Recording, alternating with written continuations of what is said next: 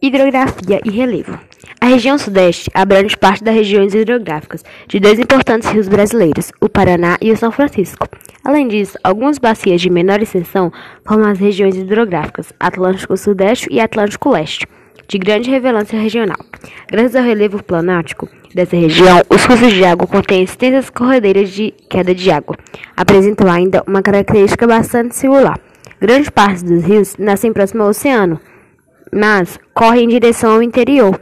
Isso ocorre porque a maioria porque as maiores elevações do terreno estão próximas à costa, onde se localizam as terras do mar e da mantiqueira.